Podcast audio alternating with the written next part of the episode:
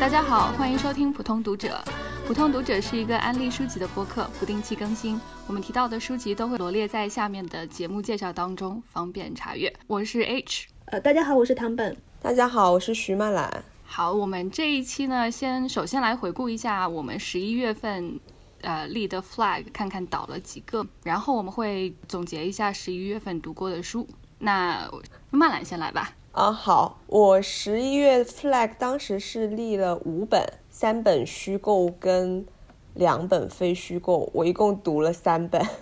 还有两个 flag 没到。其中我读到的 Poor Thing 跟那个 Frankenstein 这这一期我都会聊到，这两本我都读了。然后非虚构的话，我是读了 Literary Witches 那个把女作家和女巫对比起来写的那本，那本我读了之后就感觉。就是一本漂亮的画册，因为它文字部分非常的少，所以我感觉没有什么必要去读它。然后我没读的一本是《Intimation》，那本我打算接下来有时间听有声书。然后还有一本就是现在豆瓣特别火的那个《Any Human Heart》凡人之心。我觉得我有逆反心理，就因为整个豆瓣都在读，然后而且大家很多都读完了，我就不想读，我就不不想凑热闹。所以我觉得这本书还没拔 flag，就就是这样。而且这本书还挺长，七百多页呢，对吧？对。然后就感觉我我现在就不想读，我怕被影响了，因为每一个都是好评，都是都是评价都非常高。如果现在读的话，我会期望过高。嗯嗯嗯。那唐本呢？呃，我的话，我记得十一月份我应该是列了六本，呃，六本书是想读的，六个 flag，然后其中读了三本，呃，剩下三本我都读了个开头，然后就完全没有读完，呃，所以我的呃 flag 算是倒了三个，然后那三本没有就读读了开头没有读完的呢，就是三本非虚构，然后我不知道为什么十一月份我完全没有心情去读非虚构，我基本上十一月份我可能读的所有书都是。大部分来说，呃，都是虚构，可能只有一两本，然后就是那种非虚构这样子，啊，然后呃，读的三本，呃，一本是那个张玲玲的《嫉妒》，一本是几本 Banana 的 MP，这两本是我不是很喜欢的，所以我也不是想做过多的介绍，尤其是那个张玲玲《嫉妒》，它是一个短篇小说集，我只读了第一篇，我就不是很可能因为它。不是属于我喜欢的类型的短篇小说，我觉得它写的太过复杂。就是一个短篇小说里面，它塞进去的东西好像都可以扩充到一个整个长篇小说这样子。然后我个人不是特别喜欢这种风格，所以后面的我也没有说特别想去读它或者怎么样。反正呃，这本我不是很喜欢。然后这本《巴娜娜的 MP》也是，呃，他的写作风格就像我一开始对他的认识那样，就真的不是我现在这个阶段呃想去读的作品。然后最后一本，呃，当时的 flag 是呃《Sisters》by Daisy Johnson，然后这本书是呃我很喜欢的，然后等一下我也会详细来介绍一下这本书。好的，那我当时立了四个 flag，然后倒了两个半吧，一个是 How much of these hills is gold？我觉得这本书我还是很喜欢的，作者的语言。把气氛烘托的很好。我虽然当时听完了之后只打了三星，但是结果还是确实回味了好几天。然后偶尔书里面的画面还会跳进脑海，越想越觉得这个三星打得太低了，怎么应该也是四星一本书。然后这本书并并不太长，信息量嗯就不小，而而且很紧凑。我觉得作者是在写一个给美国华裔移民写了一个起源的故事。书里面涉及到了殖民主义、种族。阶级、性别、身份认同这些很多话题都涉及到，但是你不觉得不觉得它很拥挤？嗯，所以如果说大家对亚裔作者用英文写作这个这个领域感兴趣的话，我还是很推荐读一下的。嗯，然后另外呃导了一个是《Art and Fear》，这是一本非虚构，然后我不是特别推荐读，但是。啊，如果说大家觉得自己失去信心的时候，可以拿出拿出来读一下，可以打打气。不管是不是艺术创作者，都可以读。它里面的道理对所有人都适用，主要就是鼓励你要相信自己，坚持不懈，不要害怕失败，这样。嗯，然后还有半个呢，呃，这本书是《The Dirty Life》，也是一本非虚构。它讲的是一个三十出头的一个女记者，因为一次采访任务认识了一个农民，然后后面他们结婚，一起开了一个农场的故事。我现在只读到百分之三十五，但是这本书确实写的非常非常流畅，而且信息量也是很大，它就像一个浓汤一样，我就读完一点之后需要时间消化一下，然后继续再读。嗯，这本书我是打算肯定要读完的。啊，然后一本没有读的呢，就是呃乌金的牙齿万马才旦写的，我争取下个月读掉它。好，那我们还是慢来些来，我们开始回顾一下十一月份读过的书吧。好，嗯，我十一月份读了二十本书左右，然后我这次选了五本。其中前三本我想放在一起讲，因为他们都是同一个主题的。就是如果非要给我的十一月定一个关键词的话，我觉得应该会是科学怪人，因为这三本都是跟科学怪人相关的。首先就是 Mary Shelley 的科学怪人 Frankenstein，还有我十一月份立的两个 flag，就是 Jenny Wenderson 的 Frankenstein，还有 Alistair Gray 的 Poor Thing，就是这后两本都是对科学怪人的改写，所以这三本我就放在一起讲。呃，首先是《科学怪人》，《科学怪人》这本书我就不多说了，因为就非常经典的文学作品。而我读的时候就感觉文风有一点点古典，但是它作为第一本科幻小说，它讨论的话题就是感觉到现在都还没有过时，关于社会中的他者啊，关于孤独啊，关于人性啊。而且我读的时候就对 Frankenstein 也好，对怪人这两个角色也好，他们两个分别的视角我都很有共鸣。我想多说一点的，就是对这本书的改写的《科学怪人》，我是跟 Jenny Wenderson 的 Frankenstein 几乎是同时一起读的，所以对比起来特别有意思。就特别是 Frankenstein 中有写到 Mary Shelley 当时他是怎么构思和写作《科学怪人》的，就特别好玩。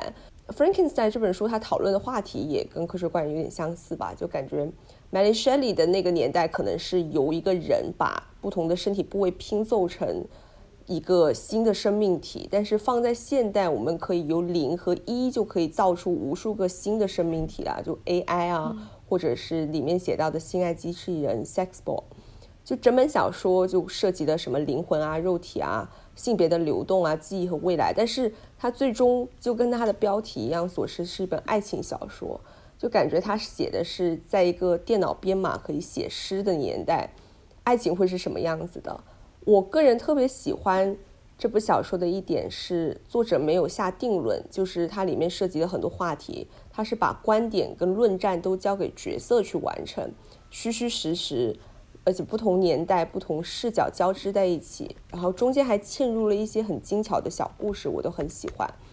嗯，读下来就感觉整本小说改写的非常妙，又精巧又幽默。我特别喜欢的是性爱机器人的生产商 Ron 跟虔诚基督徒 Claire 这两个角色，就只要他们两个出场，我就特别想笑。另外一本跟科学怪人有关的 Poor Thing 也是在我十一月的 Flag 里面，这本我也很喜欢。就正如我之前提到的，Poor Things 是一本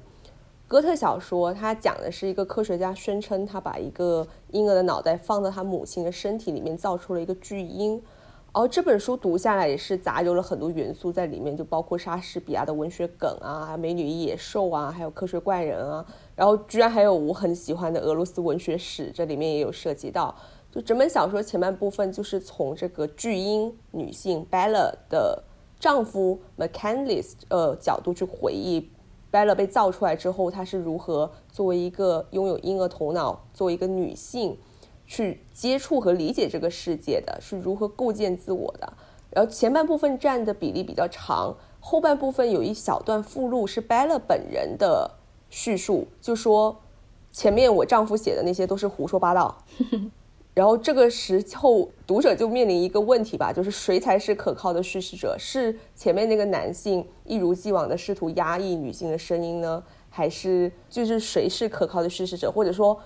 存在可靠的叙事者嘛？因为整本书，Alistair Gray 是把它包装成他自己捡到的一份手稿，然后他就出版出来的。另一方面，就是不可靠的叙事者就没有意义了嘛？就你哪怕把 Bella 看成一个完全虚构的角色，他也是非常有意思、非常迷人，因为他是头脑是婴儿，然后身体是成人，他对性也好，他对世界也好，他的理解都是毫无我们后天被灌输的道德负担的，都非常天真烂浪漫。就我读下来，觉得这本小说涉及的很多话题，就什么自我啊、记忆啊、殖民啊、造物者啊，而且混杂了很多文学典故，而且它是小说读起来是加入了很多手稿、画像、信件之类的材料，最终拼贴成这么一个改写。嗯，文字也丰富，很讽刺又有趣，我个人是蛮喜欢这本书的。听你这样说的话，感觉非常有趣。一开始你可能说是呃一个婴儿的头脑，呃。成人的身体的，我会觉得我我会觉得哦，知道是怎么样的小说。然后被你刚才这样一说的话，我觉得嗯，我我还是比较想去读一下的，有被安利到。然后 Frankenstein 的话，呃，对我觉得就像你说，的它其实就是一个爱情故事。我当时自己读的时候觉得，哦，这完全就是一个呃前世今生轮回的一个爱情故事，因为它是呃玛丽雪莱的那那那一个世纪和二十一世纪，对不对？然后等于说它是一种互动的关系，有一点呃相。对照，然后这样子来写，然后但它其实两边来说都是一个爱情故事，然后我就觉得反正蛮有趣的。那个 Frankenstein，但因为我是没有读过《科学怪人》嘛，我本来也是最近想读，但一直还是没有读到，所以我可能还是很想去读一下《科学怪人》，然后对照一下，就是你提到的两本和原来的玛丽雪莱的《科学怪人》本身，然后他们的改写方法怎么样？嗯，是是怎么样重新诠释的？可以这样说，嗯，我还蛮好奇的。Frankenstein 里面，呃，玛丽雪莱的那个年代里面，作者他借着人物的口，然后再跟自己对弈的感觉。一个人物把他的哲学理论讲出来，然后另外一个人物去反驳他。嗯，然后之后他们里面讲的一些一些理论或者说一些预测，在二十一世纪的那个性爱展览上面又就等于是应验了。对，他最后还提到了一下那个 Ada Lovelace 拜伦的女儿。然后是伦敦最好、最呃最优秀的对呃数学家。对，两条线映照挺有意思的，而且又跟《科学怪人》本原著一起读，就感觉三本书一起读，真的蛮蛮推荐大家有兴趣的话可以去体验一下。嗯，唐本。嗯，好的。对我先说我十月最想聊的一本，然后这一本呢是一本非虚构，可以说是一本科普类的书，呃，是叫做《The End of Everything》by Katie Matt。然后这本书呢，用用一句话来总结的话，就是这本书讲了五种呃理论上来说宇宙可以灭亡的假说。然后，所以这这一本其实是一个很天文科普书，但它读起来非常有意思，就感觉跟读那种科幻小说一样。我就大概总结一下，说这五五种理书里提的五种理论都是哪些。它第一个是叫做 Big Crash，这个理论呢就说，呃，我们的现在这个宇宙一一直在膨胀嘛，就从那个宇宙大爆炸之后，啊，宇宙一直在膨胀扩大。然后呢，这个理论就认为，宇宙膨胀到一定程度了之后，就像力的反作用一样，它会首先会停止膨胀，然后会迅速收缩。因为呃，我们就是宇宙大爆炸的理论，他说宇宙起源于一个基点 （singularity）。然后，那么它也必将会完终结于一个基点。当宇宙开始收缩的时收缩的时候，它会收回收回到这个基点。所以，所有星系啊，然后什么星云啊，所有的恒星啊，就全部都会撞到一起，这样宇宙会毁灭。这是第一种假说。第二种假说叫做 heat death。这个理论认也是认为宇宙膨先是膨胀，但它不会反弹，不会说是迅速收缩，而是这个膨胀呢会一直持续下去，一直在膨胀，一直膨胀膨胀，然后呃对星系呃的和星系之间的距离会越来越远，最终会导致这个 heat death。然后在这里的 heat 不是说是温度的那个热的意思，而是说是呃一种能量或者是分子混乱运动的意思，也就是所谓的叫做 entropy，叫熵。呃熵就是意味着如果在一个系统里面有一个系统越混乱，它的这个熵的值就会越高。高的这个 entropy，高的这个熵的话，会直接联系到高的温度，所以它会叫做 heat death。所以意思就说是这个宇宙就会分解成各种小的粒子或者是量子，然后它们都会在混乱的，就像量子力学里面说，它们在混乱的无规则的之间相互运动和作用。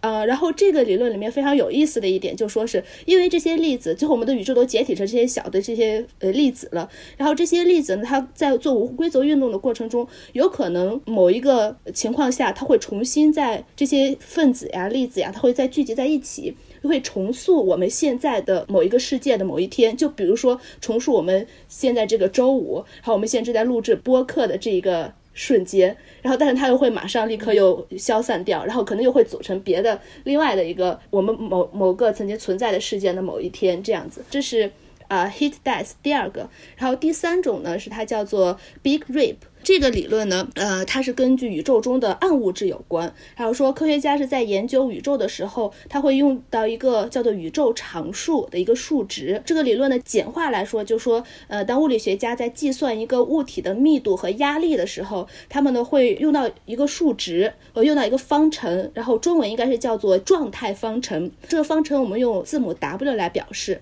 如果一般来说，这个 W 的这个值等于负一的话，也就说明压力和密度是正好相反的。这个时候呢，宇宙中的暗物质就是等于科学家所用的这个宇宙常数。在这个理论之中，呃，科学家预想说，如果 W 小于负一的话，就比如说 W 这个值是负一点五或者是负二的时候，那么将会怎么样？我们宇宙会怎么样？我科学家、物理学家他们就开始计算，呃，算出来，他们发现，如果说这个 W 小于负一的话，我们整个宇宙就会毁灭。而而且物理学家甚至可以能计算出这个呃是什么时候怎么样毁灭的。还有这个呢理论是就叫做 Big Rip。那如果这个 W 就小于负一的情况下会发生什么呢？会发生就在暗物质的作用下，首先星系的运动它的轨道会越来越长，然后星系恒星都会偏离它们本来自转的这个轨道，中心的那个引力呢就不能再将呃星星啊恒星啊行星啊星系啊聚集在一起。首先我们看到了就是星空越越来越黑暗，就因为星星都不见了，它们都飘到越来越远的地方去了。渐渐呢，地球就不会被太阳的引力所吸住。首先，它会可能转得越来越慢，后来呢，就会不围着太阳转了，然后它就会漂流、漂流、漂流、漂流到黑暗的宇宙当中去。然后这时候呢，地球的大气层因为它的引力嘛，也抓不住大气层了，所以大气层越来越稀薄。然后就在可能短短的几个小时之内，地球就会爆炸，因为它呃抓不住它自己的那个地壳呀什么一些东西，然后它就会爆炸了。然后宇宙中呃的分子也会消解，然后整个宇宙的空间都会消解，就所谓的 ripped apart。所以这个就是叫做 Big Rip 的一个理论。还有第四个呢，是我觉得这本书里面讲的是最有意思的一个，呃，叫做呃 vacuum decay。他就说近年可能就就十年之内，然后科学家发现了一个叫做希格斯玻色子的一个物质。科学家就发现说，我们现在所在的这个宇宙当中的物理世界其实是不稳定的。这个 vacuum decay 这个理论呢，就认为说我们处在一个真空当中。然后数学中有一个概念是叫做位式，它是用来解释说一个域的值是怎样变化，以及它最想去的那个位置，它就是计算这这个的。这个希格斯域，呃，就好像说是夹在半空中的一个石头，我们就可以想象它是一个夹在半空中的石头。这个石头呢，肯定注定要。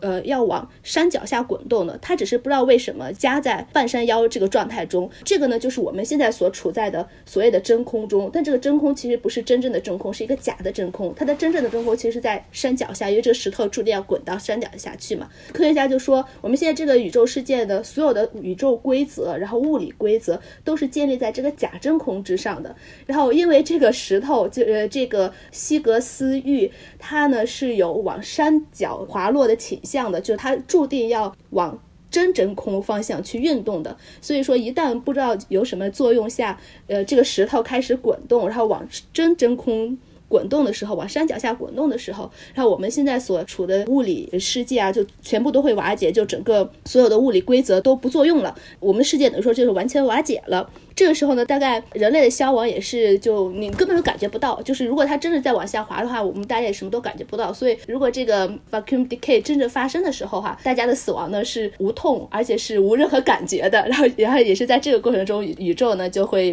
灭亡了，是这样子的。然后，然后最后一个是叫做 bounce，这个理论呢，就是要联系到叫做火宇宙论，火就是火焰的火，火宇宙论。打比方说，我们现在双手合十，可以想象现在这个紧扣双手的这个状态呢，是宇宙最初的状态。当宇宙大爆炸发生的时候，然后我们两个手就分开了，呃，然后可以把两个手分开，呃，这时候呢，两个手保持平行的状态。这个理论就意味着说是宇宙大爆炸之后，可能就产生了两个三维空间的宇宙，就相当于我们现在左右两只手，这两只手或这两个宇宙呢，它是平行的运转的，就是它不会之间有任何的联系，然后大家也不知道对方的存在。可能比如说我们的右手是我们现在处的宇宙，然后我们我们地球我们自己在这边，我们不知道左手这个宇宙里面到底真的是是不是有有生命体在，或者是它到底发生什么事，我们完全不知道的。宇宙呢，现在这两个两边两个宇宙就还是膨胀膨胀，然后他们两个呢都会经历我们刚才所说的 heat death 这这个过程，两个宇宇宙就会灭亡了。灭亡之后呢，我们再把双手合十。然后这就意味着两个本来平行的宇宙啊，然后又会融为一起，等待下一次的宇宙大爆炸，就这样周而复始。然后这是第五个，就是最后一个灭亡的呃理论。然后这本书基本上就讲到了这五种理论。我虽然说很长，这五种理论，这本书呢是用了非常简单的语言，然后但是它里面也讲了非常可以说是前比较前沿的一些天文学，呃，目前大家很热门的正在讨论的一些话题。然后有些话题又真的就感觉像是在呃在读科幻小说一样，呃，语言也不是很。难，然后也没有用说非常大的词啊，或者很深奥的词，或者或者是很深奥的呃概念来来解释。然后我如果呃大家对宇宙会怎么样灭亡这个话题很感兴趣，或者大家对宇宙很感兴趣的话，这本书是非常推荐的。好，我可以再说一遍，这本书是叫做《The End of Everything》by Katie Matt。呃，最后的那个第五个可能性是很多科幻小说里面就是所谓平行世界的理论基础嘛？有可能。然后你在说第三个的时候。就是说，科学家还不仅可以预测是以怎么样一种方式，还可以预测呃是什么时候对对世界末日嘛？对。然后我就想起来《Frankenstein》里面，嗯，最后 Ada Lovelace 跟玛丽雪来解释一个电脑这个机器可以做什么的时候，他说可能需要伦敦那么大的一个机器，但是它可以计算所有的事情。所以我在想补充一句，连世界末日都可以计算得到。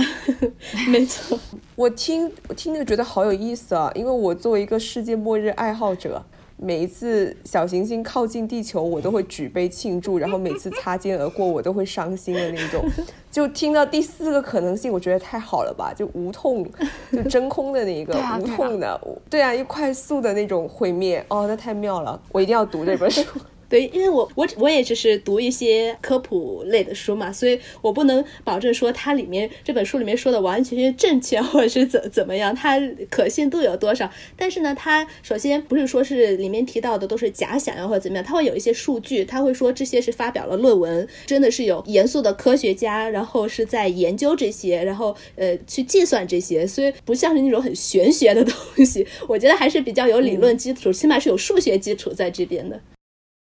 好，那既然你呃提到了这个世界末日这个问题，那我就顺着讲下去。我这里有一本关于世界末日的非虚构，嗯，这本书叫做《Notes from an Apocalypse: A Personal Journey to the End of the World and Back》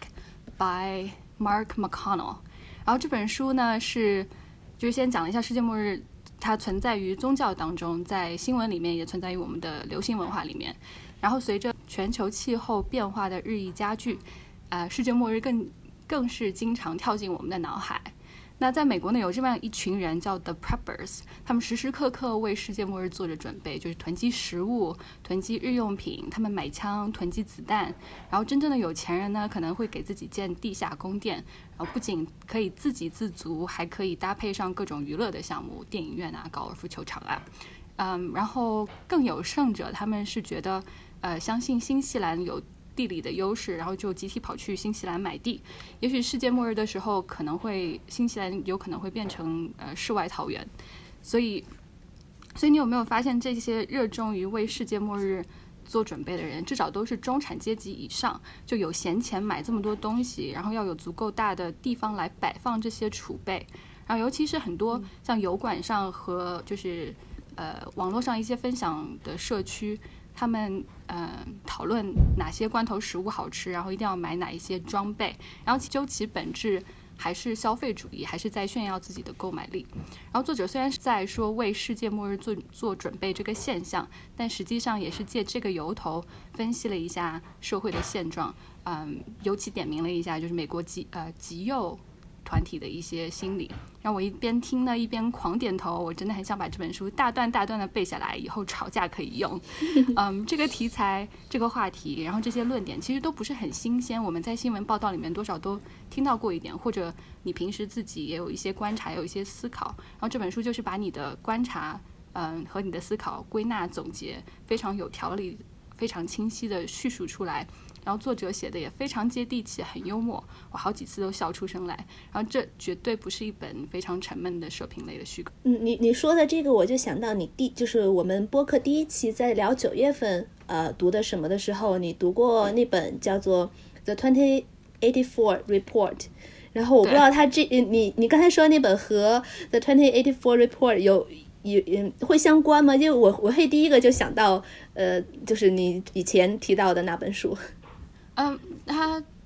我觉得还是很不一样的，因为嗯、那一本是虚构，而且它是就是家具的进行过程，就是会造成一些怎么样的一些后果，嗯，就因为气候变暖，然后造成的，比如说嗯缺水，或者是饥饿，或者是嗯动物的消亡，然后会造成一些争夺资源的战争，嗯，然后人口迁徙这部分就更加政治方面，或者说全球。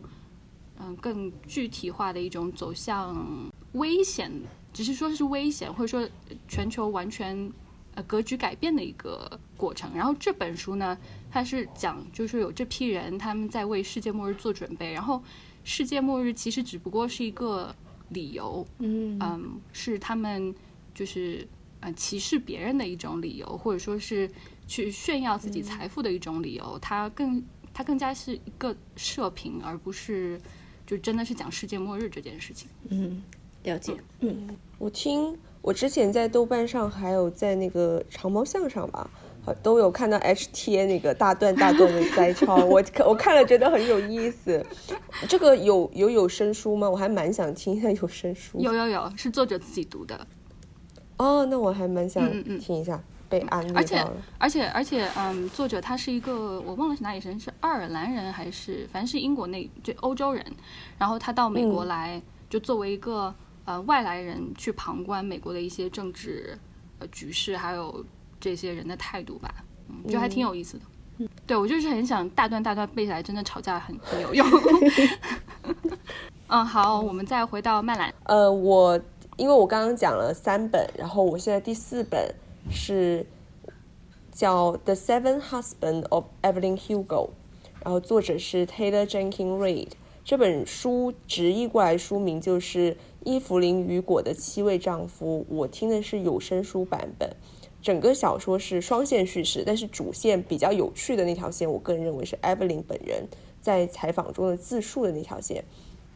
Evelyn Hugo 是一位一生结过七次婚的好莱坞传奇性感女星，然后听起来听这个设定就感觉有点像 Elizabeth Taylor，因为都是好莱坞美艳女星，然后也是结过七次婚，啊，所以整本书最中心的话题也是 Evelyn 她本人的婚姻，就特别是观众特别好奇的就是七位丈夫中谁才是她的人生挚爱，而在她回忆的过程中，就会可以听到。好莱坞黄金时代关于片场的种种事情，就制片厂造怎么造星，然后女明星之间的纠葛，还会聊到上个世纪少数族裔的困境。因为 Evelyn 她本人其实是拉丁裔的，然后然后制片厂为了造星，就为了把她推去演女主角，就把她从头到尾打造了一，包括她最有名的金发也是染出来的，然后她口音也是调教过的。还有就是那个年代双性恋和同性恋的困境，就在自述中，艾 y 琳会提到说，虽然她一生结过七次婚，但是其中有一些婚姻就是纯粹是生活所迫，就她为了离开父亲，就找了一个男人结婚，然后有一些就是纯粹的商业合作，就电影要上映了，然后炒一下 CP，啊，还有一些就是为她的好基友，她一生最好的朋友 Harry 做演示，因为 Harry 是一个同性恋，而她自己。一生最爱的不是她七位丈夫中任何的一位，而是她跟她在电影《小妇人》中合作的同剧的女演员 Celia。然后她还说过这么一句话，就是大意就是说，大家总是对她的七任丈夫充满兴趣，但是他们只是丈夫而已。我最爱的人是 Celia。整本小说就非常好看，我听的是有声书版本，就听起来像一部节奏非常好，然后非常抓人的商业片。而且我作为一个老电影的爱好者，就对其中涉及到黄金年代片场的种种都觉得非常有意思。我觉得说，如果你单纯想要听一个非常好听的故事，非常吸引人的故事，或者你想要听一个好莱坞最漂亮的两个女人搞基的故事，也可以试着看一下这本书。嗯，我这本书也嗯读过，也听的是有声书，我就很喜欢那本书。其实那个时候，我觉得，嗯，Taylor Jenkins 他写呃好莱坞女星的如何美艳、如何风骚，写的非常非常好。然后不断的在提到说，呃，Evelyn Hugo 有多美多美多美，然后我就一直很想停下来，然后去 Google 一下她的那她到底长什么样子啊，真的。然后她现在不是在改成呃电视剧还是电影嘛？我就对一直不知道，你说这个这个角色找谁来演你才能服气呢？我想不出来，他小说把它写的太美了。对呀、对我感觉，对啊，就是我我心目中的那个 Evelyn Hugo，感觉不知道谁谁来演比较好。嗯，所以小说的想象空间比较大，大家可以先看小说。我听我听了一下，觉得非常有意思，尤其尤其是你最后说的是，哦，她其实爱的人不是她任何的一个丈夫，他们只是丈夫而已。然后我听了对他们只是丈夫而已。然后我听你这样说，我就哦，嗯，不管我对，因为我我可能对那个美国单身老爹也没有特别大的兴趣，但是听你这句话后，我就很想读一下这本小说。对，反正我自己听的过程中，我很少熬夜。然后我听这本小说的时候，是为了知道结局，就拼命的熬夜，就是而且熬夜在被窝里面为他们的绝美激情而哭泣。我感觉，等一下，那你刚才不是剧透了吗？但是它其实，在所有的书的网站里面的 tag 就是同性的，都有这个 tag，、就不算剧透。啊好我是呃，我之前说过我要读同性恋小说、女同小说，然后就根据那个 tag 找了很多部小说，里面就有这一部。所以也不算是剧透，大家看那个标签就知道了。对，而且还有他作为一个明星的成长史，就是一开始的时候到海好莱坞，呃，好莱坞是怎么样包装他的，怎么样把它商业化的，也都很有意思。嗯，是，还有汤贝，好的，呃那我下来就讲一本呃刚才提到的十一月份立的 flag 之一，呃是一本悬疑加哥特小说，呃叫做 Sisters by Daisy Johnson。然后之前我们也提到过 Daisy Johnson 这个人，然后就是可能我们三个都有多多少少读过他一些书，然后我们我们也都蛮喜欢他的。这本 Sisters 也是他今年的新出新书，然后我一直很期待，呃，一直到十一月份我才读到它。也是先大概呃简单说一下，它其实讲了一个很简单的故事，就是呃有两个姐妹，一个叫做呃 September，一个叫做 July，呃两个姐妹，她们两个和她的单亲妈妈一起搬到了呃一个一栋海边的房子里面，然后也是很人迹罕至的一个房子里面。之后发生了很多很一些事情，然后它这个叙事呢是，呃，它这个写写作方式的话，就是会有一些闪回，然后再写到现实这样子写写法。然后当时我呃想读它的时候，我的期待可能是，嗯、写姐妹的关系，然后写女性和女性之间的关系，可能会有一些成长类的呃题材，可能会和也写到母女关系。为什么我会这样想呢？因为是他第一本小说《Everything Under》，其实就是有一些这样子的呃，就是。母女之间关系的这个题材、题材和主题，我以为它会延续这个主题下去，但是没想到呢，这本给我了非常大的惊喜，就是因为这本呢，首先像我刚才说，它是一本悬疑加哥特，呃，他的小说呢，呃，等于说是呃是继承了哥特小说的传统，呃，因为它有一些很铁板的设定，哥特小说就特一定会有的设定，呃，一个就是人迹罕至的房子，一个就是闹鬼，然后还有第二个呢，就是也是哥特小说呃的传统，就说这个鬼到底是什么，呃，这个或者是灵异事件是什么，是说真实。有鬼吗？这个房子里面真实发生、真实、真真实实的有鬼，呃，真真实实的有灵异事件，还是说这个鬼是其实是呃每一个角色呃人们心中的鬼，还是说这个叙事者本人他可能精神分裂呀，他可能精神不正常。然后这呃这些可以说、呃、说哥特小说的传统呢，都是被《Sisters》这本小说继承下来，但是他又写了非常非常新鲜和非常非常不一样的东西在里面。我觉得如果要详细说啊，可能会剧透。所以我不是很想剧透这本小说。如果呃你读之前一定不要被剧透，然后一直读到最后，你会发现它有一个反转在，因为它毕竟是一个悬悬疑小说，它有一个反转在。而它这个反转其实呃写的非常好，可以说是一个很叙事轨迹的一个小说。所以又又是一个那个好像像是鬼故事或者说是哥特小说的呃一个经常用的手法，就是叙事者的不可靠。呃，我们是否真真正完完全全要相信这个正在讲故事的这个人？我觉得这个小说也是写出来了这一点，啊、呃，然后它的气氛也非常的好，然后而且也不是很长，啊、呃，如果大家对哥特再加悬疑小说很感兴趣，然后以及呃比较感兴趣就是这种叙事轨迹类型的小说，想要看到最后有一个大翻转，然后想呃觉得会被。呃吃惊到这种的话，然后非常推荐这本《Sisters》by Daisy Johnson。嗯，，H，是不是读过这本书呀？对，我读过。我记得好像是。然后我今天又听了一下片段，就我我听到了他，嗯，因为他是几两个视角的叙事吧，一个是从 July 自自己的亲身经历讲，还有一个就是他母亲的叙述。也讲到了一点，我听了一点母亲的，然后他母亲讲说，他觉得自己的身体是一座房子，然后九月和七月有的时候简直是想把房子捣毁，然后再爬回母亲的身体里面。我觉得听到这个的时候，我我觉得他还其实也是，就他继续写母女之间的关系和姐妹之间的关系，还是在这本书里面还是体现的非常非常具体，就还是写的非常好的。对，然后，嗯，呃，还有就是，呃，说，呃，July 他一直在跟着 September，September 说什么他都做，然后他，我觉得他就时时刻刻，我觉得在 July 自己叙述的时候，就觉得说他想跟姐姐融为一体，他就想跟，他就想跟 September 成为同一个人，然后这个时候你就已经觉得就很有好奇心，不知道故事接下去会怎么样发展。嗯，对对，就是因为你你说到那个呃母女关系的话，觉得他呃母女关系方面，Daisy Jones 他其实不会写那种嗯母爱呀，或者是母亲，就是我们传统意义上说的母爱啊，母亲要为了孩子怎么怎么样啊，然后或母亲一定要爱孩子呀，怎么怎么样啊，呃，他像呃 Everything Under 里面，他也是这种母女关系也是非常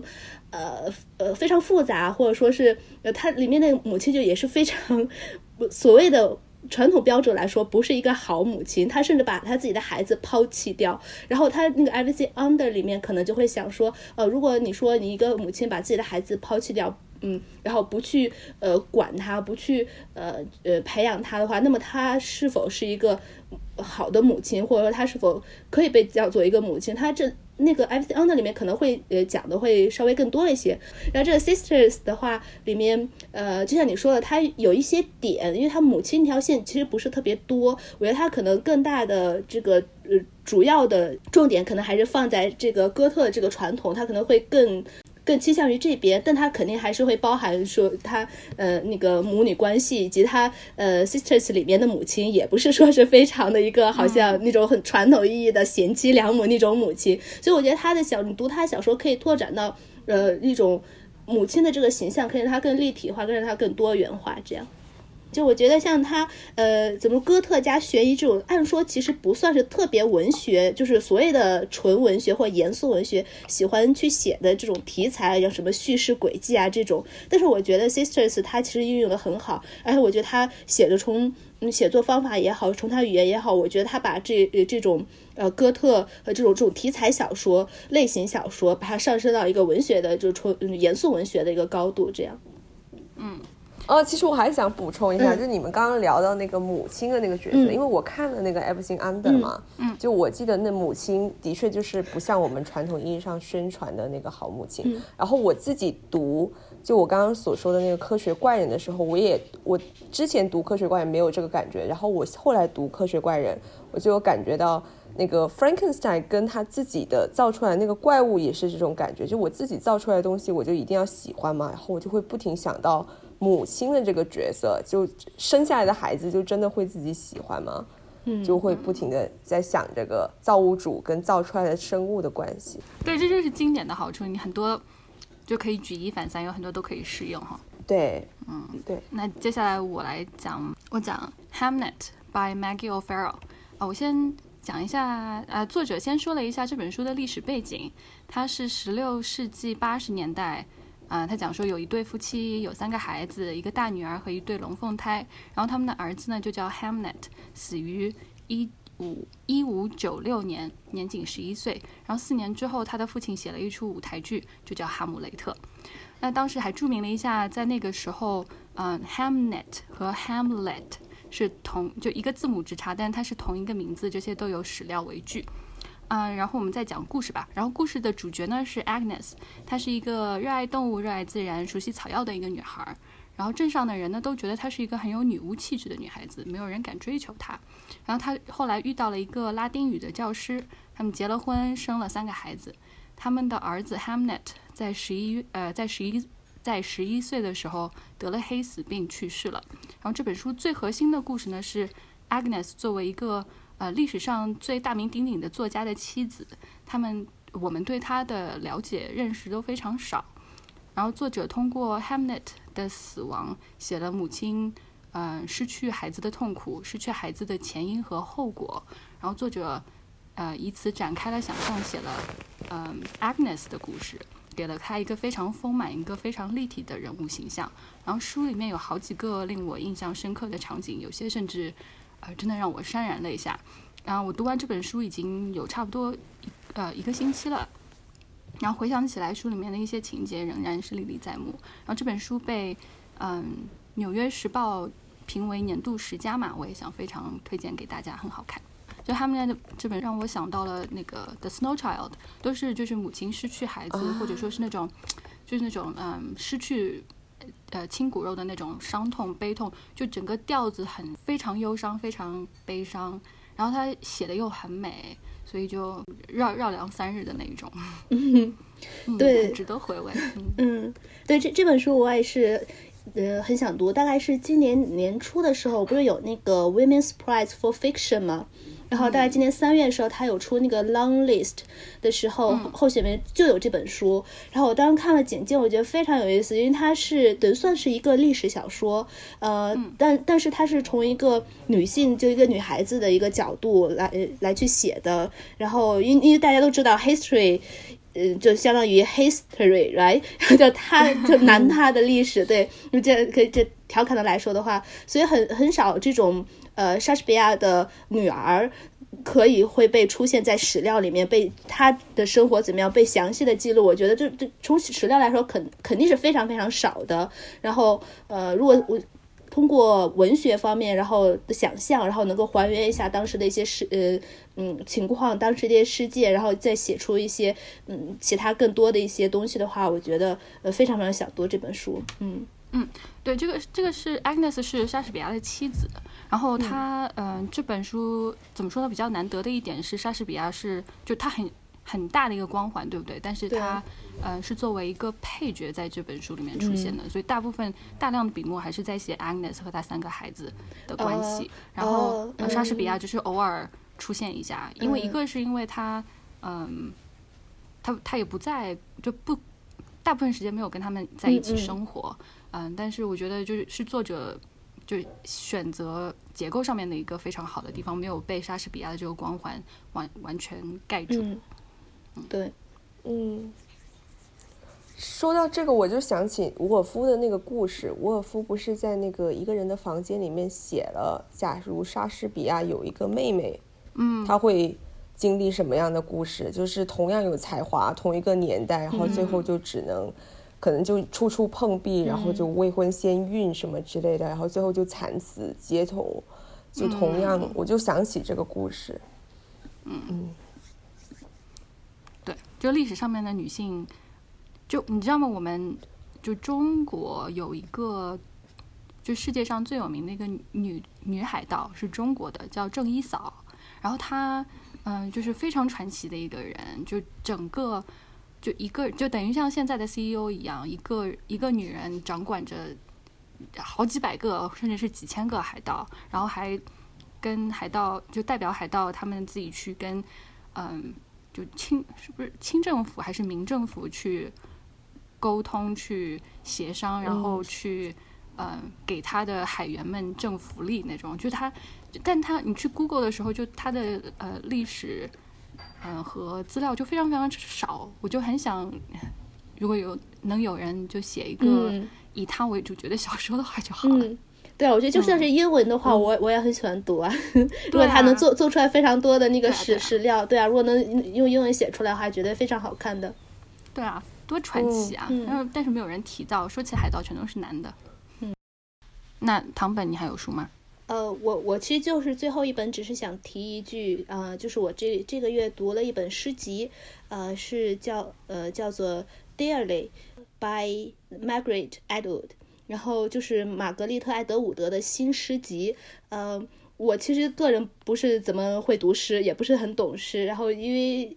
呃，玛格丽特·艾德伍德嘛，大家都知道，所以来买来读一下。其实我是呃先是试读了几篇，然后我还比较能 get 到，然后我觉得还写的很好，然后我就买了呃去读了。呃，偶尔在网上看到，嗯，某一家报纸，呃，就是文学类报纸采访马马格丽特·爱德呃爱德伍德的时候，他说他写小说的时候可能就是比较要有规则，然后写诗的话就会更自由、更随意一些。我觉得这本诗集就真的像他说的那样，他写的非常的自由，然后它里面。就是包含了很多的主题，什么啊，就是老年啊，什么女性呀，什么环境啊，然后当下呀，就呃自然呀，就是甚至他还写他的猫啊，就什么什么都有。然后但他写的又很好，呃，然后他用的语言也非常的直白和简单，然后用的意象，就对我来说，作为一个不怎么读诗的人，我也很能呃 get 到他用的那些意象，呃，然后我我读的话觉得很开心。然后我这本，如果大家就是比较感兴趣的话，对诗歌感兴趣，或者是像我这样。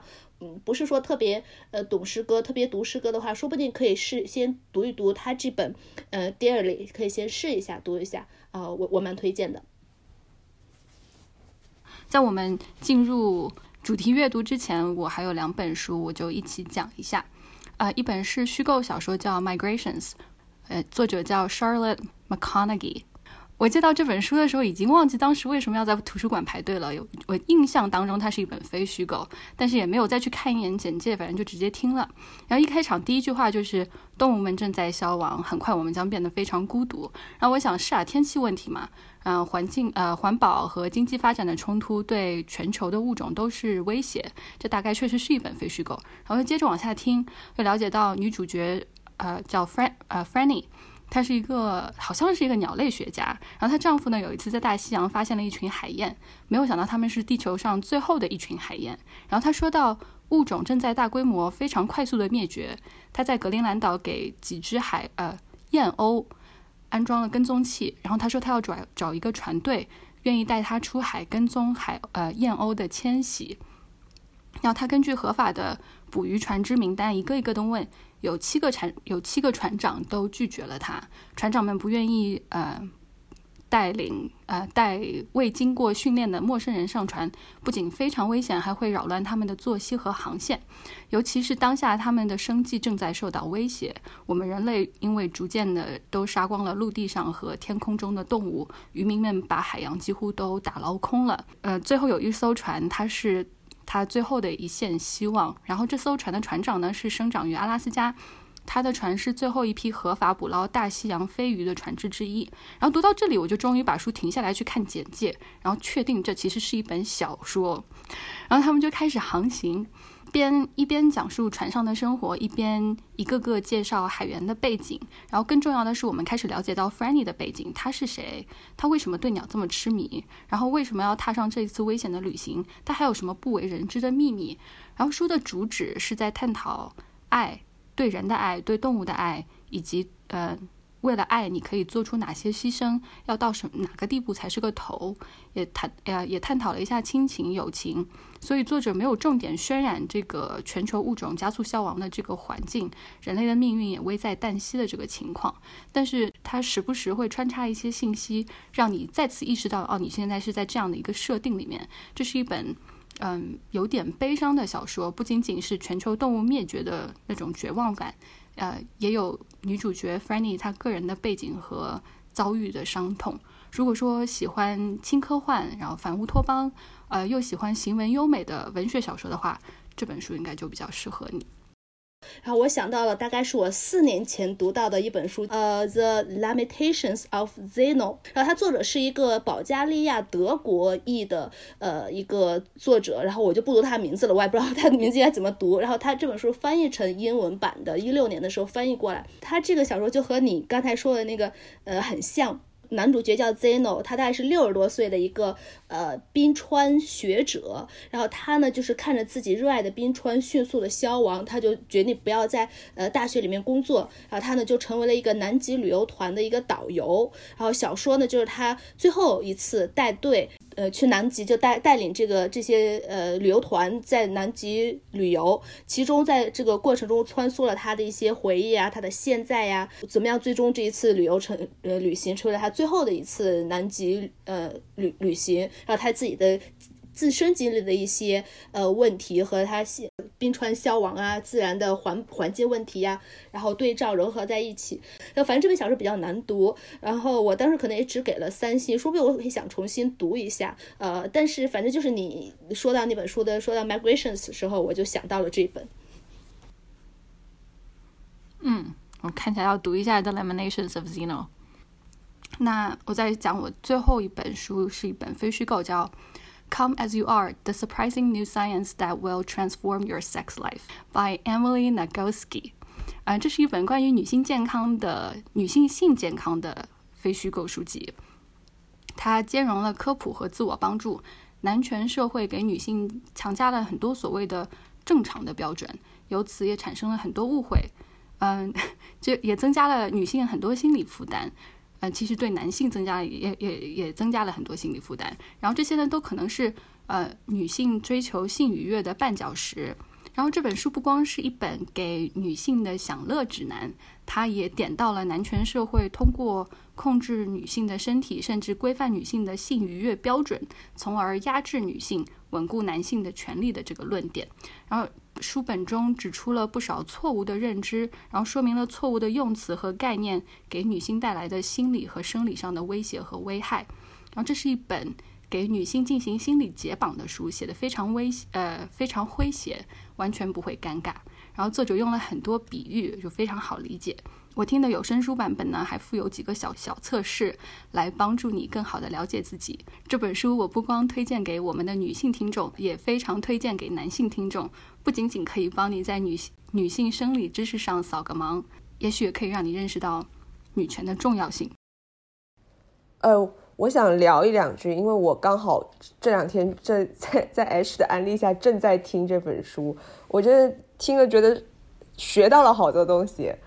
里面不是我刚好听到那一段是说处女膜是一个啊，我也想说这个事情。对，就是说一个是在进化中就就。是本来应该淘汰，因为它没有什么实际的作用，但是实际上，对，居然就被我们的文化作为一个很重要的部位来宣传，然后还提到了什么，就是它跟男性的乳头是一样，就是没有实际什么的什么功效的，但是实际上我们却会有修复处女膜的手术，但是却没有修复男性乳头的手术。我听到这个我就笑死了，就很好笑吧？他写的真的就是。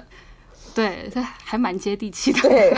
就一点都不尴尬，写的真的蛮好的。对，然后还而且他还说到，而且他还说到，其实处女膜，嗯，过一段时间是会自己自我修复的。嗯，而且每一次，如果说你真的是处女的话，然后第一次性经历是不一定会流血，就要看人的，是不一定会流血的。对，就就会很多文化上面强加给女性的一些标准，然后这些标准其实是很虚无，然后是完。就完全没有科学根据的，嗯，那但是如果说你如果说你不流血的话，你就觉得你不干净，或者说就觉得你违反了呃一些条条框框的约束，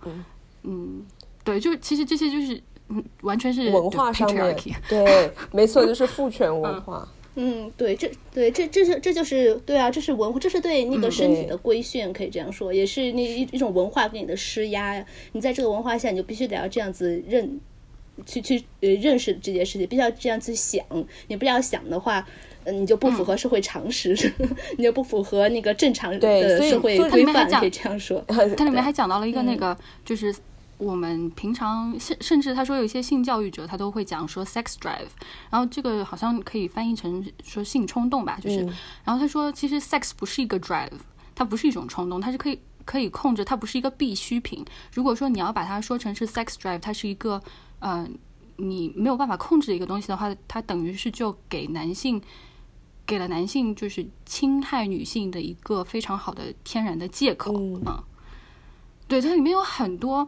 它就真的还蛮受益匪浅的，也是这种想想大段读下来以后吵架用的那种。对，而且作者一开头第一句就是说每一个人都是正常的，就每一个生殖器都是正常的，他一直不停的重复这一点，就是。每每个人的构造都是正常的，对我觉得这一点真的很好，真的很好的科普书，那推荐大家读。好了，那么我们接下来就进入呃讲一下我们十一月主题阅读的书籍吧。呃，一本你想去拜访书中世界的书。那还是曼兰先开始。好，嗯，关于这个主题阅读，我选的这本书叫《The Hike》，然后作者是 Drew McGarry，中文版也出版了，叫做《奇境人生》。我非常推荐听这本书的有声书。嗯，小说的主人公是叫 Ben，他是一个普通的商人，然后已婚，有三个孩子，就过着平淡但是也蛮幸福的生活吧。然后在小说的开始，就是他出去出差，然后他在旅店的外面找到一条小路散步，因为他的那个会议还没开始，所以他就打算去散步，天气也蛮好的。结果就本来是一个散心的旅程。结果他却目睹到一个戴着狗脸面具的男人正在把一个小女孩的尸体拖进草丛里面，然后他看就相当于目睹了犯罪现场，然后他赶紧就拔腿就跑，然后结果那个狗脸男人就追上来，然后对他说：“从你出生的那一刻开始，我就一直在等这一刻了。”接下来发生的就是 Ben 找不到回去的路了，他本来那条小路是完全可以看到旁边的公路的。但是现在就忽然都找不到回去的公路了，然后手机也收不到信号，所以他就只能沿着这条小路一直走，一直走，就希望可以找到有电话的地方、有信号的地方，他可以联系他家自己家里人。接下来整部小说读起来就有点像，嗯，现代版的《奥德赛》加成人版的《爱丽丝梦游仙境》，有一次普普通通的散步就变成了漫长的旅程，然后一路上他就遇到了。狗脸男人，然后还会说话的螃蟹，然后喜欢吃人，喜欢看人人与人互相争斗的女巨人，还有他自己学生时代的初恋，就等等等等等，他就遇到很多很多奇怪的事情。然后他其实到后来就只想回到自己家里人的身边，就只想回到所谓的正常的世界。但是被告知说，他只要沿着这条路走下去，他就不会死。然后只要走到这个路的尽头，见到 producer。制作人他就可以离开，嗯，因为接下来讲我为什么想要进入这个世界，可能会涉及剧透，就大家谨慎收听。嗯，我想选这部小说进入这个世界的原因，就是到将近结局的时候，Ben 发现所谓的 producer 制作人就是他自己，所谓掌管一切的这个人就是他自己，整个旅途其实就是相当于他自己为自己。他自己设定的一个游戏，就每一个关卡都是他自己现实生活中遇到的东西。就为什么会出现狗脸男人，就是因为他小时候被狗咬过，所以他对狗有天然的恐惧。然后他见到以前的初恋情人，也是因为他就是怀念过去的时光，然后又跟他重燃了爱火。这就是为什么我想进入这个世界的原因，因为在这个世界里面，每个人都有自己这条路，或者说每个人都可以成为制作人，可以设定属于自己的游戏，然后这个游戏可以无限的延展，就相当于你有一个属于自己的世游戏世界，然后在里面你是上帝，你可以设定无力无数游戏，然后你不会死，而且你还可以选择回到你所谓正常的生活。反正我读完了，我不是说我想要进入 Ben 的这个游戏里面，我是想说我也。打造这么一个属于自己的道路，然后自己去玩，就这样子。我觉得这本书就是一开始你讲的时候，我觉得特别有意思。什么他这一定要走这条路啊？他遇在路上遇见了嗯乱七八糟什么狗脸男人啊什么的，然后什么他一些游戏规则啊什么。然后我一开始前面这些我听的都特别特别觉得有意思，但是呢，就是最后的最后，我们知道真相的那一刻的话，我就觉得。哎，我觉得，哎，我觉得我可能最最最不喜欢的就是那种哦，到头来就是你自己，或者到头来不过是这样子。我可我自己来说，我不喜欢这种设定，而且这个让我想到了什么？让我想到另一本就非常非常有名的那本书《牧羊少年奇幻之旅》。哦，我不知道大家有没有读过，对，是那个他是呃巴西作家保罗科艾略，然后那本书我觉得很多人都读过，都知道他少年他要去什么寻找是财富还是金钱怎么样，最后发现他就在在他枕边，就在他家门口，就是他绕了一圈，我就觉得我是非常非常不喜欢这种 twist，就不喜欢这种啊梗，就可以这样说，可能剧透被你剧透了之后，我觉得嗯这本书我可能要考虑一下我要不要去读它。他其实最后还有一个转折的，就是那个转折，我觉得跟我要说我想进入这个世界的原因没有什么关系，所以我就没说。他最后还有一个小小的 twist，对，嗯，这个关子卖的好，嗯，其实我我还是蛮想去读一下的。这本算是算 Y A 吗？它不算 Y A，它对它不算 Y A，它算奇幻吧？奇幻，嗯嗯嗯，悬疑，对。有声书还蛮有意思的，我觉得听有声书比较好。他好像拿了一个什么有声书的奖，就是 The Best Audio Book。嗯嗯，哦，哪一年我忘了。嗯，对。好，我们去找来听一下。唐本，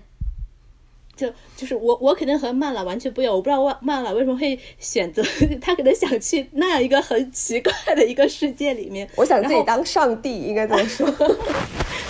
总之就很奇怪，对我来说真的很奇怪的一个世界。我的话就是我选的这本是呃哈尔的移动城堡。然后就非常梦幻的一个一个世界，然后这本书也是 Y Y A 加呃奇幻的一个呃小说，呃它是有三本小说，是一个三部曲，呃我是只读了第一本，呃是因为我是喜欢，呃也不算喜欢，我是一个重看了一下呃哈尔的移动城堡那个电影。然后看了电影之后，呃，因为电影的它肯定因为一些时间关系啊怎么样，我觉得有一些呃故事，反正他讲的没有特别讲的清楚，然后我就很想说是去重看一下这个原著，而且也很好奇宫崎骏是怎么样把这个原著呃做做哪些变动，怎么样去改编的。然后读了原著呃这本小说呢，然后我就觉得呃哦嗯。呃，我不知道大家知不知道这个呃哈尔的移动城堡这个故事，呃，这个故事呢讲说，在这个世界是有魔法的一个世界，然后它里面也有一些呃坏的魔法师，也有一些好的魔法师。然后这个女主角苏菲呢，就有有一天被那个西域呃女巫，是一个很坏的一个女巫，呃，就把她变成了一个老婆婆，九十多岁的一个老婆婆，呃，然后她呢就出走吧，然后就呃呃误打误撞就进入了哈尔的哈尔这个巫师的。呃，移动城堡里面，后来就发生了呃很多很多的事情，是这样子。最后，嗯。电影里面最后是苏菲，呃，对，电影等于说是关于一个爱的故事。苏苏菲和那个哈尔相爱，然后苏菲最后，呃，自己慢慢慢慢也就变成了那个变成了少女的模样。但是小说里面其实到最后苏菲都没有变回来，苏菲一直是一个老太太。而且小说里面，呃，我觉得对那种老人的呃写描述，虽然它是一个 Y A，就是青面向青少年的小说，但它里面对老人的呃那个写写法的话非常有趣。然后苏菲呢，她是一个非常呃。固执，然后嘴巴也很坏，呃，然后脾气也很暴躁的一个老人。然后我觉得他，呃，然后这本小说其实算是一个很甜的一个，呃，可以算是有点爱情故事。就是，嗯，一开一开场的时候，就一直到可能说的百分之七十，呃，苏菲和哈尔都是在作对，然后苏菲都是觉得，呃，哈尔好像就很花花公子啊，然后他在外面怎么怎么样，呃，去去呃呃吃女孩子的心啊，去去招惹别人呢。一直到百大概输的百分之三十的时候，然后我们才知道，所所有哈尔做的这一切都是为了苏菲。然后我觉得，哦，这其实很甜，他自己。从前面开始做的这些 都是为了苏菲本人，但是也可以说是有一点点那种玛丽苏的那种感觉在里面。但是呢，很不一样，就是苏菲这个角色，因为她是老太太，她从头到尾都是老太太。虽然你知道她是被少，就是一个呃原本是少女变成老太太，那她的写法也好，她的那个角色的性格也好，都是老太太的那那种性格，不是说是一种。呃，小少女和她喜欢的一个呃男孩子之间那种怄气啊，知道是一个真的一个老太太和 和一个那个少少女美少年之间在争吵，所以读起来其实很有趣。那就像你如果看了电影之后，你满脑子就是那种电影的世界，然后你再去读这个小说，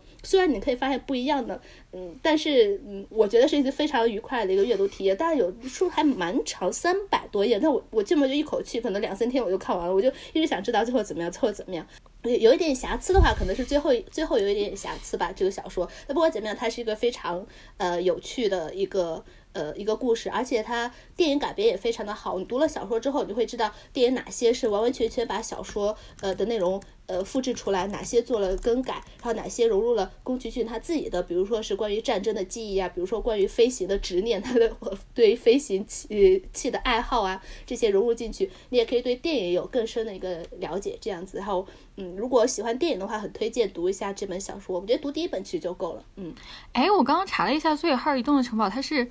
呃，英国作家写的是吗？对，对，他英对我读的是英英文版，所以我不知道中文翻译的怎么样。呃，有我豆瓣上有中文翻译的条目。对，然后有人说翻译不是很好，是吗？嗯。我哈尔的移动城城堡，反正电影的话，我不是觉得它特别特别好。它小说其实还蛮复蛮庞大、蛮复杂的。它电影很多，最后就把它简化了。它我觉得它最后就电影来说，可能时间不够了，要赶快就要把这个故事说完嘛。最后怎么怎么样，现在很着急的。最后最后看的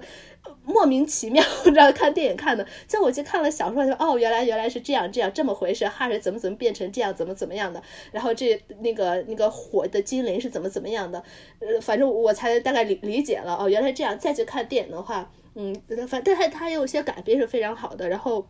有一些角色也做了很好的改编，可能我更喜欢电影，有一些角色我可能更喜欢电影里面的，有一些角色我会更喜欢书里面的，对，就就这种这种互动的话，我觉得很很有趣。嗯，我决定要去读一下，读一下这一套书，然后再去看一遍电影。嗯，那曼兰，你有什么要说的吗？还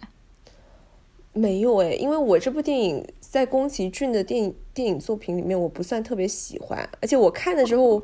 我不知道是不是先入为主，我觉得男主角不是木村拓哉配音的嘛，我总觉得有点违和感。就虽然他本人也是帅哥，哈尔也是帅哥，但是我总觉得就是不如声优配的那么好，所以我我不是特别喜欢这部电影。但是唐本刚刚说到，呃，宫崎骏对飞行的执念，我就想起，哦，的确，就空中之城也好，然后红猪也好，他就很喜欢画各种各样的飞行器。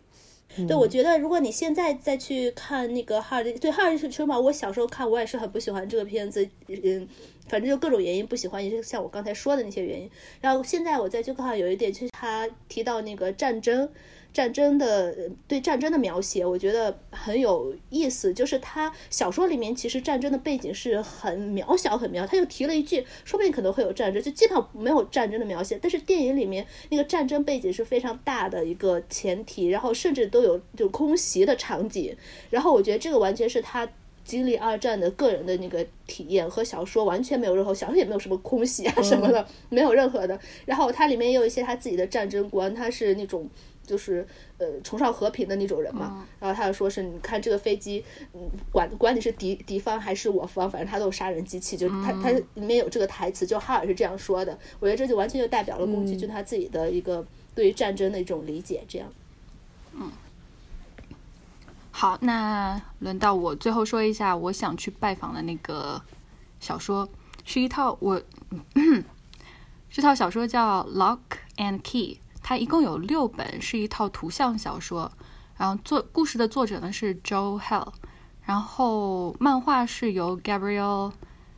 Gabriel Rodriguez 画的。然后讲的是 Lock 这一家人，父亲他被杀害，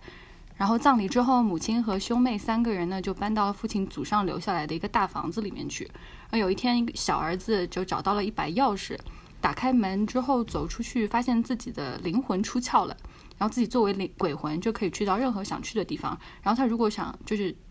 呃玩的很开心的，然后想回到自己身体里面的时候，就只要再穿回这个门，就又复活了。然后他正好在作为鬼魂的时候呢，他就去了呃大房子边上的一个小木屋里面。然后屋子里面是一口井，然后井里面走出来了一个很美的女人。他就请小男孩帮忙去找另外一把钥匙，呃，用这把钥匙呢就可以开任何一扇门，就你只要心里面想好去哪里，打开门就能去到那个地方。然后小男孩不知道杀害他爸爸的人也在找这把钥匙，而且就是受这个女人的指使。然后随着时间的推移，然后剧情的发展，兄妹三个人慢慢的在房子里面发现了各种各样的钥匙。这套书里面的另外一个设定就是。每个人的后脑勺下方的脖子上有一个钥匙孔，然后他们发现其中一把钥匙就是可以打开你的大脑，就可以把你的记忆取出来，或者说把什么东西放进去。比如你可以放进去几本书，这样的话你瞬间就获得这些书里面的知识。呃，故事里面的兄弟姐妹经常就在考试之前使用这个功能，还有很多其他的钥匙，比如说有一把呃钥匙可以让你进行性别转换。啊，有一把钥匙可以让你变成你想变成的动物，还有一把钥匙可以让你进行时间穿越，等等等等。然后，呃，不用说，我肯定想去这个世界里面，原因呢就是想，呃，进去住几天，然后把每一把钥匙一把一把试过来，对吧？然后把自己的大脑大脑打开，然后把就想塞个几万本书进去吧，然后所有的语言书籍全部都要 master 一下，然后放进去，然后。回到我现实世界的时候，我就可以读任何一个语言的书籍。然后还有，呃，比如说你还可以，然后你还可以回到过去，因为你是在一个小说小说的世界里面，你回到过去，就算做任何做任何这有伤害性的东西的话都没有后果嘛。就所以说，这是一个很有趣、很有趣的一个世界。虽它虽然说是，如果你一定要归类的话，它是一个奇幻恐怖小说，但其实我没有被吓到，完全没有被吓到，而且我是比较胆小的那一种。所以，如果说大家对这个奇幻世界非常感兴趣的话，我觉得是可以读一下的，不要，嗯，不要担心会被吓到。嗯，我被安利到了，我需要这么一把钥匙，我很需要。好几把对，钥匙，好几把钥匙，真的像 H 所说的，把所有的语言都给放进去。我们这一期聊了一下我们十一月立的 flag 倒了几个，聊了我们十一月读了哪些书，还聊了我们十一月主题阅读想到哪个世界去拜访，里面我们又选了什么书。呃，欢迎读者与我们交流，你们十一月读了什么书了？你们又想去哪个世界看看呢？欢迎给我们在微博、小宇宙、各个微信、微信群各个平台给我们留言互动。这一期就到这里啦，再见。拜拜，再见拜拜